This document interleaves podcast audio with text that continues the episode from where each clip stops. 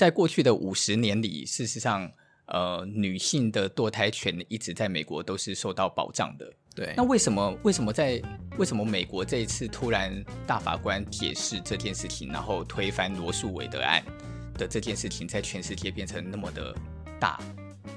因为堕胎本来就是一个很值得被讨论的议题嘛。那因为它已经持续了很久，在美国都是属于合法的。那本来要从一个合法被推翻到不合法这件事，本来就是会引起到很大的讨论，更何况又是堕胎这件事情。对，另外一点呢、我觉得还有一个很重要的关键是，美国一直都在一般人的心目中，它就是引领全世界自由思潮最主要的国家。所以，当今天，嗯，原本我们是跟着他的脚步在走，所谓往自由民主的道路去前进，突然之间，这个国家却做了一个决定，好像让人权的部分的规范被向后走。它其实对全世界所有自由民主的国家都会产生一个波动。当然，我们当当然，因为我们今天要讨论这个东西，它它是更复杂的，就是我们真的很难。我们在这之前呢、啊，就已经刚刚已经花了很多时间，我们两个在讲我们两个两个的立场。嗯，然后呢，以杰就说他是反对堕胎的，我就说，哎，我是支持人可以有自由堕胎的选择的。哎，我们两个就在这里面去讨论很多关于这件事件，呃，彼此的看法。可是我们也发现这个议题它不是一个那么单纯的事，所以我们才会觉得，在今天好像我们可以加入一题，然后来稍微讲一下。我们对于这件事情的一个角度的看法，对，那我先简单的讲一下关于美国的这个事件，它的一个最简单的状态哈，用最简单的方法讲，一九六九年的时候，就是有一个女孩子，她因为她经济状况很差，然后在这个经济状况很差的条件里面，结果她不小心怀孕了，她不小心怀孕了的时候，她就决定她想要去堕胎。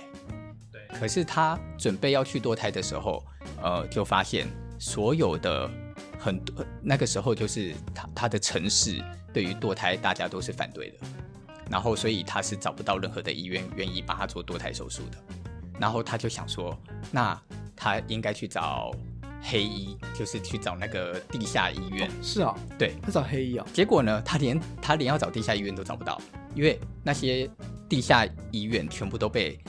法令跟政府逼到全部都几乎都关门了，嗯，以至于他堕不了台，他就直接把这件事告上法院，他去告告谁？告州政府？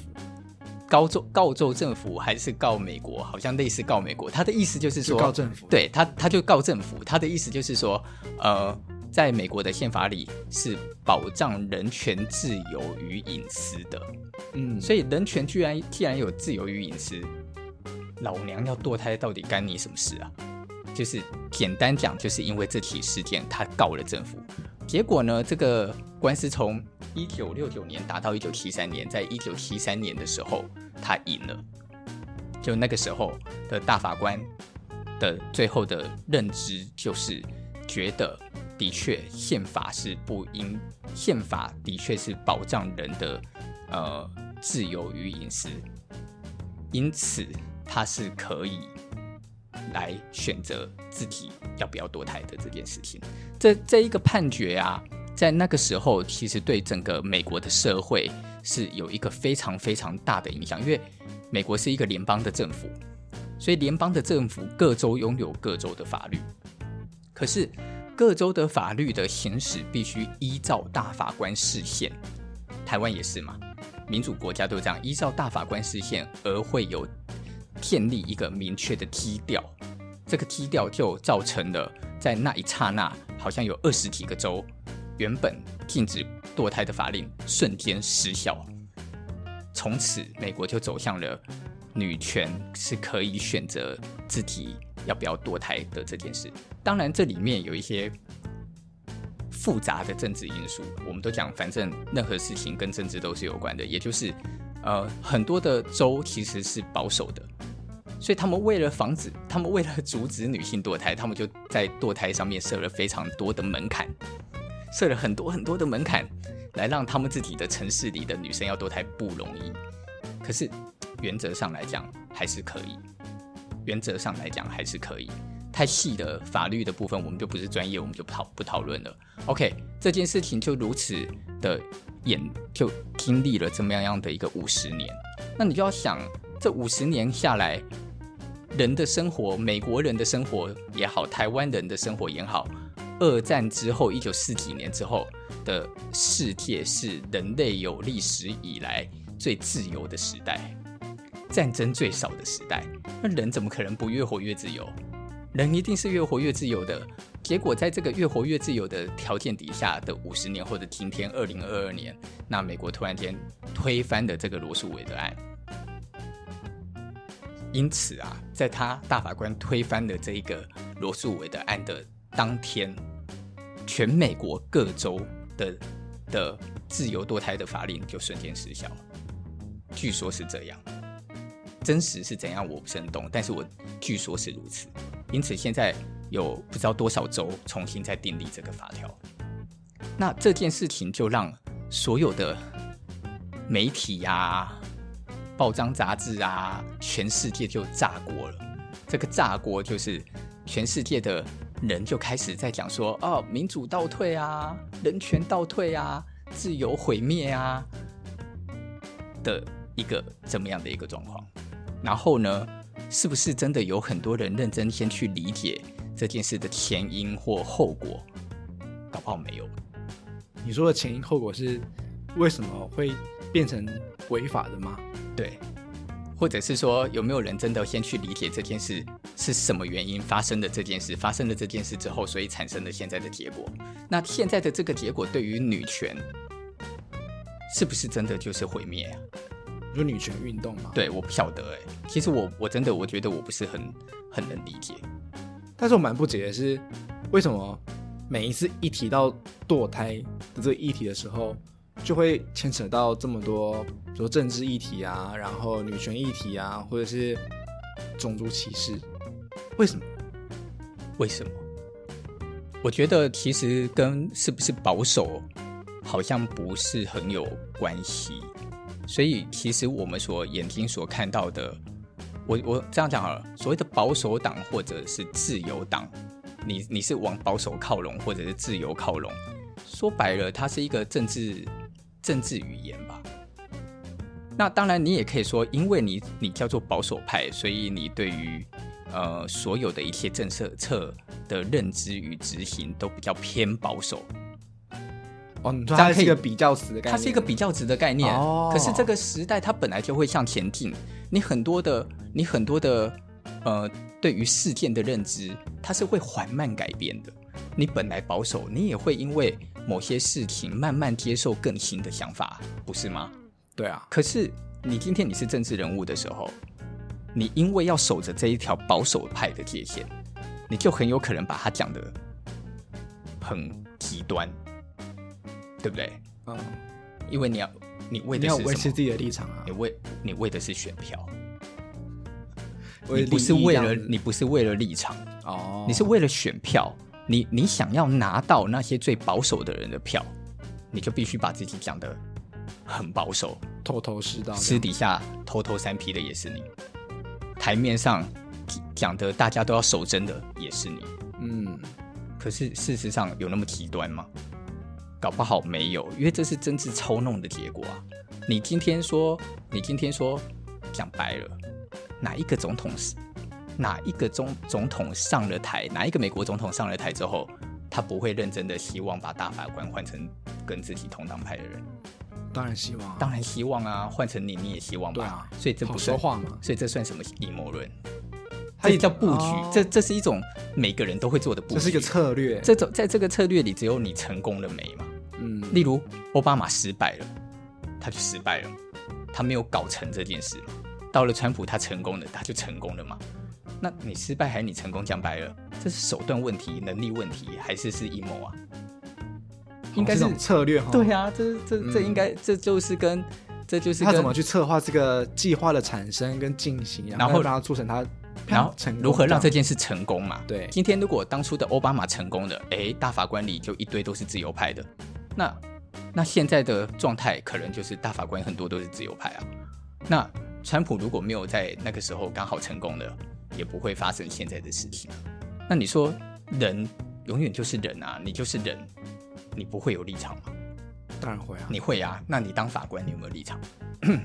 你再怎么严格的认知，你对于宪法的遵从，因为你有立场，所以你解释这这一段文字的解释方法就永远不会跟每一个人都一样，这是无解的。哎，说到大法官，其实我蛮好奇的，就像美国或者是世界各地的那种民主国家的总理或总统，他的任期一定是有一个期限的嘛，比如说四年啊，或者是可以连任一两次之类的。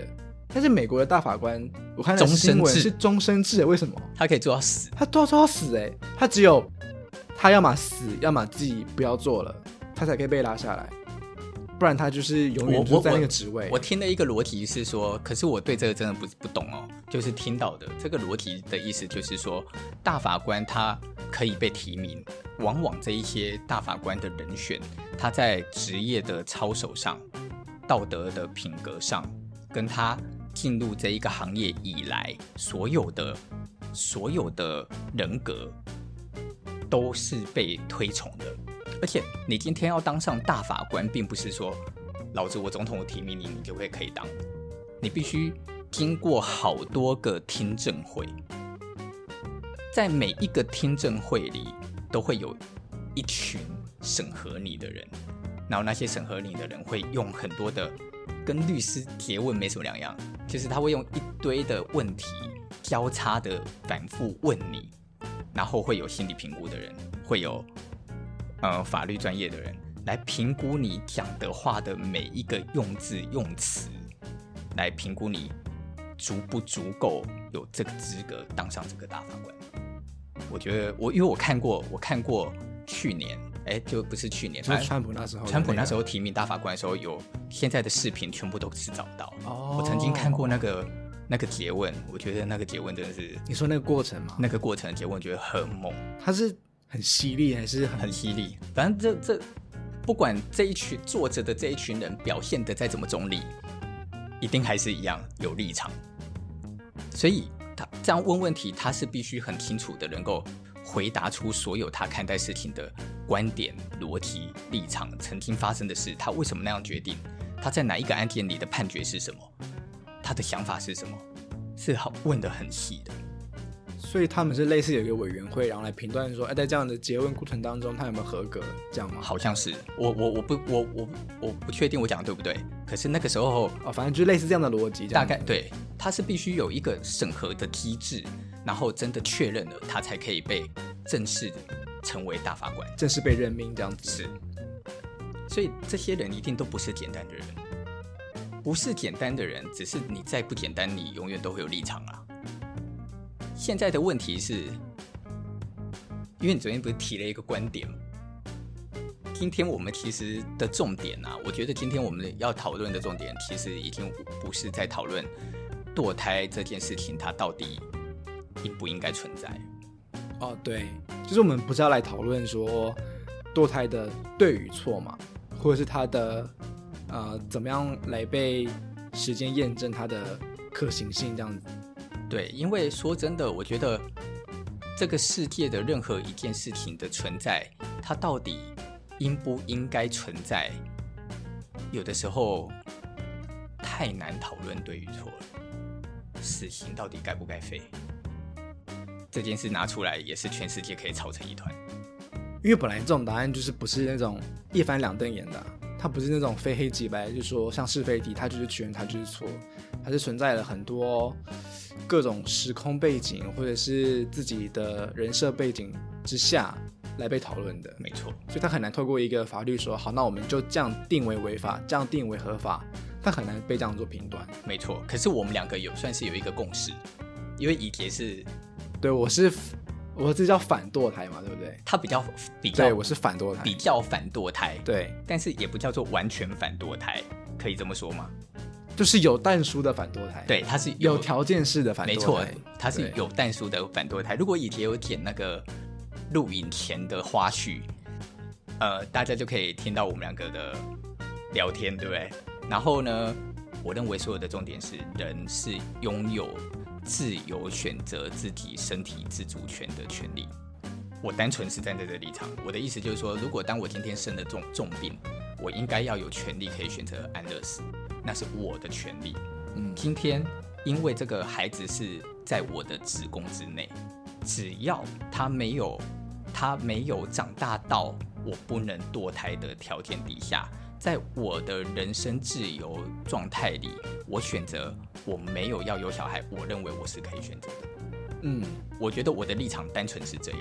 可是因为堕胎，它本来就是拥有一个条件制的，也就是这个小朋友如果超过了多大，他就是不能堕，他就是不适合。对，那这个我也认同哦。我并不是说因为因为我因为我想堕胎，因为我想可以堕，所以我三十五周的时候把它拿掉。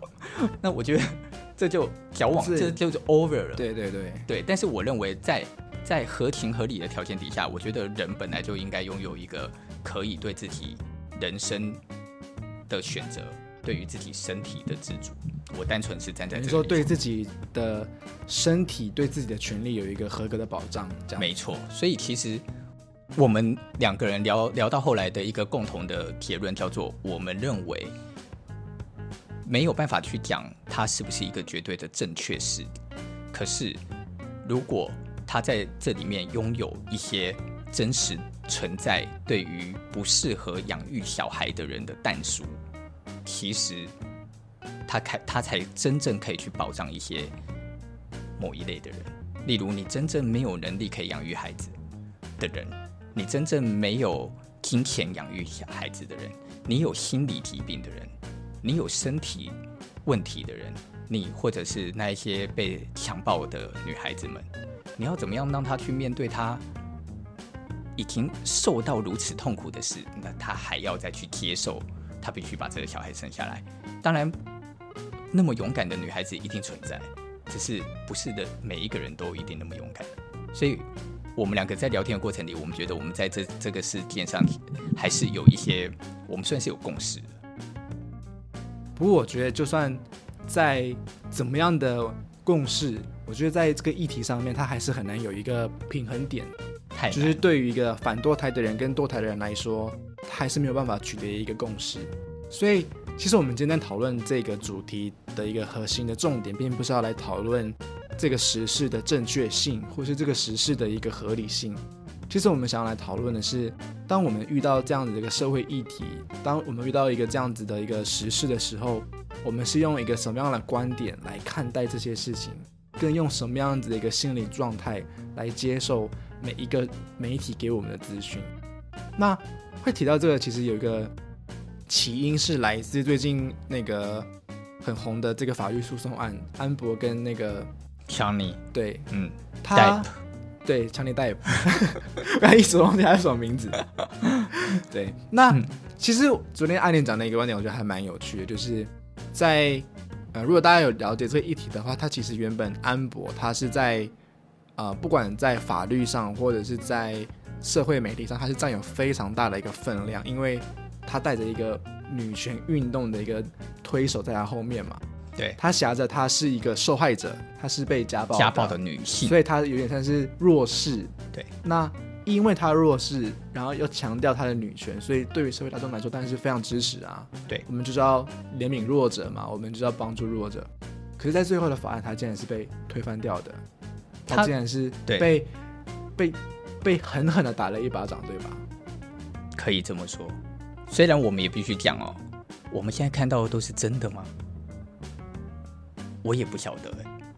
可是必须说，就是我当一个吃瓜的群众来讲，我在对，其实我也吃瓜。我跟你讲，我整个这样看下来，然后看那些视频，看整个提问的过程，哦，我也是真的把它当连续剧在看。我那么认真的看下来，我也的确比较相信强力逮捕。说实在的，在整个提问的内容，然后跟讲话的方的态度、感觉，然后到各方面，最后安博自己讲出来的话的一些很多的细节，你会不知不觉的，你真的就是会觉得，哦，安博真是个很角色，可是太不会演戏了。你真的会有这种感受，然后你的确就真的就会感觉得到。被家暴的人好像不是他，最关键的地方是你真的看不到他拿出真正被家暴的证据，然后他拿出的被家暴的证据又都被证明出是作假，例如受伤的照片是作假的，然后例如说他讲说他被强暴，或者是他受伤的很多的东西都找不到任何的视频或录音能够来支撑他。你当然，例如安博输了，他也的确就在媒体讲上讲说，我有千万的证据，只是我的心里的疑惑就会是，那你拿出来啊，没有人叫你不要拿，可是你都拿出了看起来没有用的证据啊。那如果你真的拥有那么多的证据，你为什么不拿？可是你也可以形容说，从另外一个角度，你也可以形容说，没办没辙，他就比较笨啊，他搞不好真的被揍啊，但他就是没有收集证据，有没有可能发生？也是有可能啊，也是有可能啊，对不对？也是有可能啊。对啊，所以我就觉得在，在不管是在这个诉讼案，或者在堕胎来说，其实他会很难判断一个对与错的，就是到底我们接收到的资讯是正确的还是不正确的。对，我觉得在嗯现在这个媒体人人都可以成为一个发声筒的社会情况下，很多的时候我们在看待事情的过程当中，会夹带着我们对于这个事物的情绪。或者是我们的背景，对，那这样的情绪就可能会让我们有了过度解读，或者是过度认知的一个状态。像比如说在堕胎这件事情，好了，我刚刚一开始提到那个阴谋论，其实当这样的一个媒体一出的时候，可能很多人就会认为说，哦，对啊，那就是川普他害的嘛，他他结了这个果，他为了要利益的关系，他为了要让他的共和派可以在。更加的提升他的声量，所以他就故意在那个时候提名。但是，当这样子的一个媒体或者当这样的声音出来的时候，很多人的解读就是，因为我自己本身就是讨厌保守派的，所以当我看到这样的新闻，我就会更加的过度解读。所以保守派的他就是怎样怎样怎样，他就是不应该他去叉叉叉这样。那当这样的一个声音出来的时候，我觉得在很多事情讨论，它就会有一个失准。可是我跟你讲哦，这这里面，因为大家其实本来对新闻就都不会看得那么细。例如，川普那个时候的事件，他提名的这些保守派的大法官，他们坐上去了。可是，在投票时候，人群聚集到白宫的时候，有发生暴动吗？事实上没有，事实上没有。可是被自由派的媒体渲染成暴动的时候，我告诉你。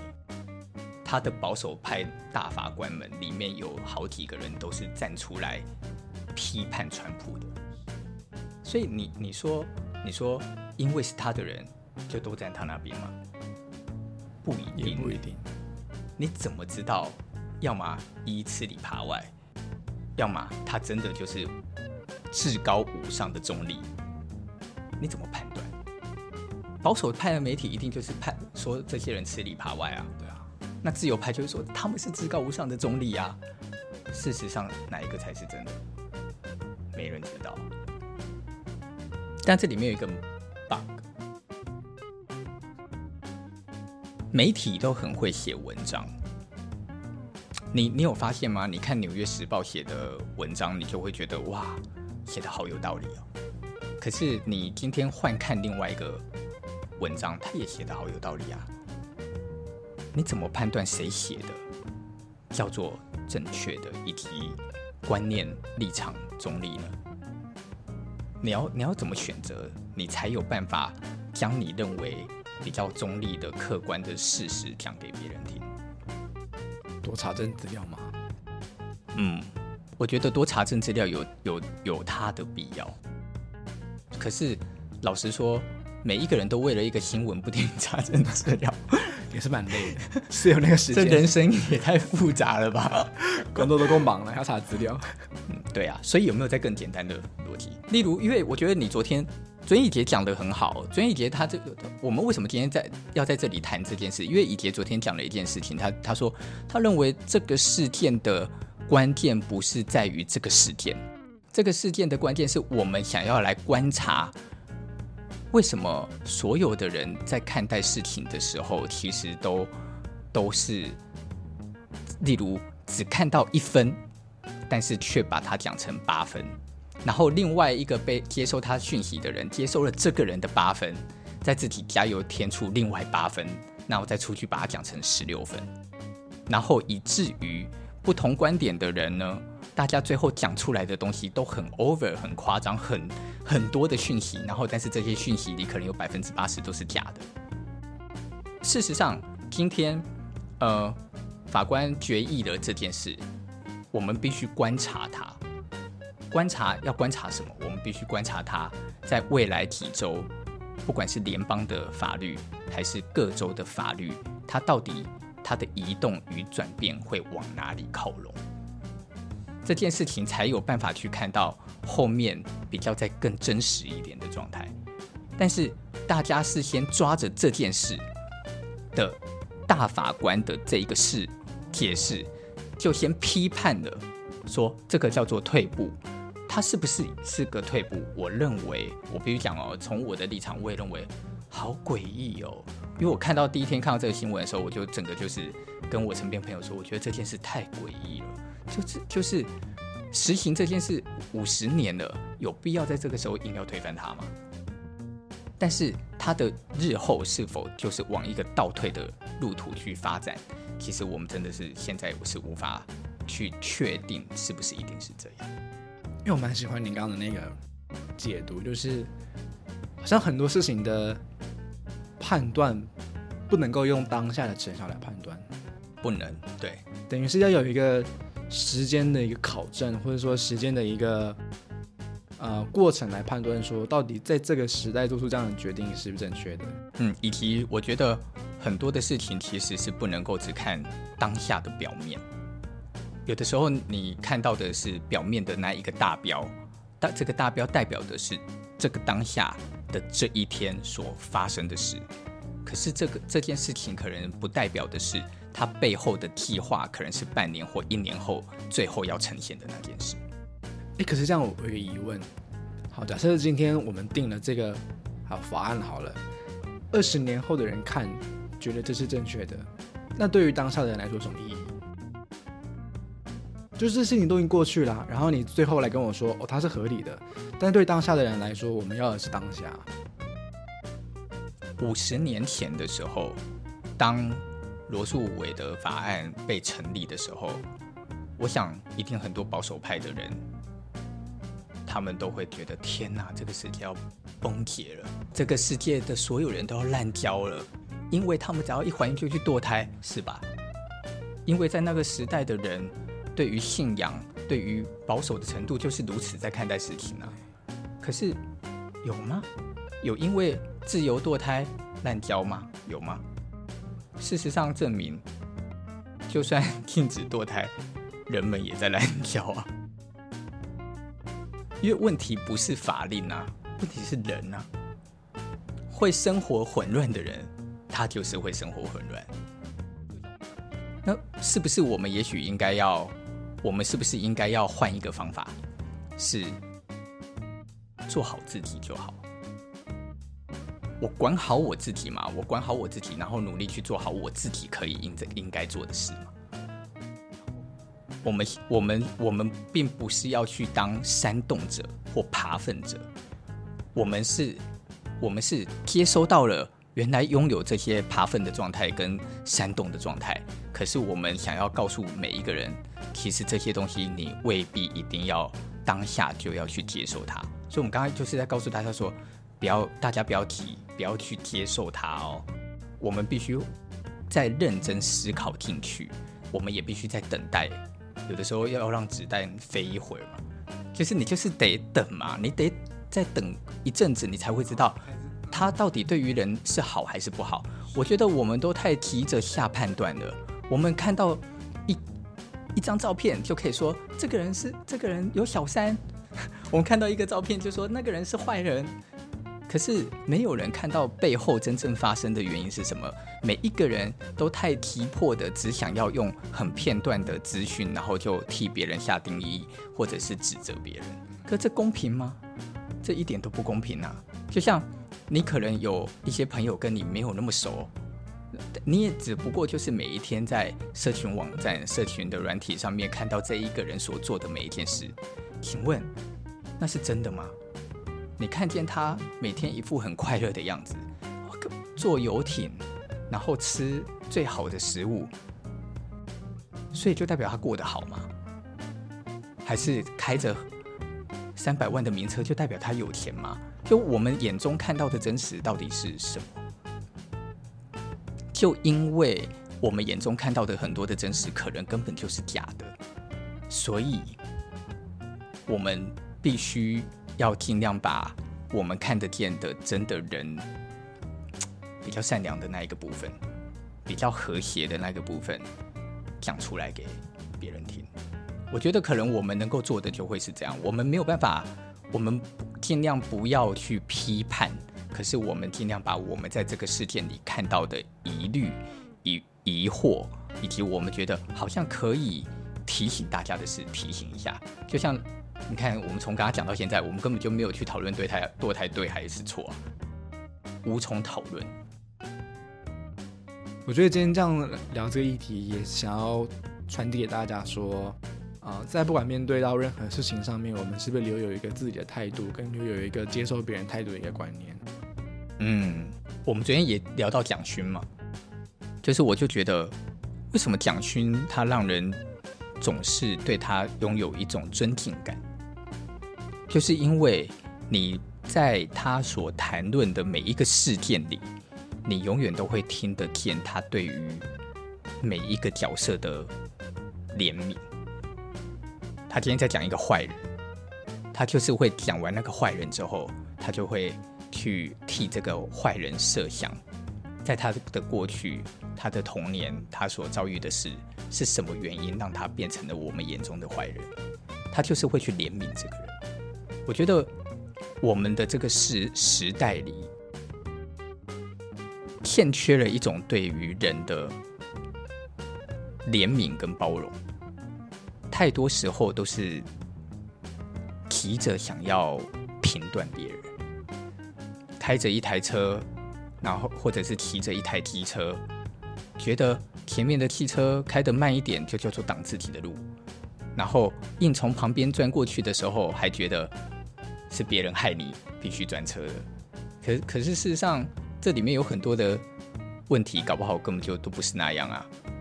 你你可以选择用别的方法来处理啊！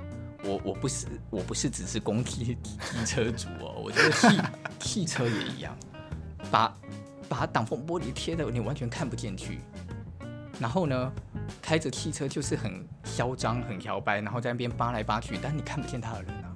嗯，可是明明我们在台湾看到的路上遇到的台湾人。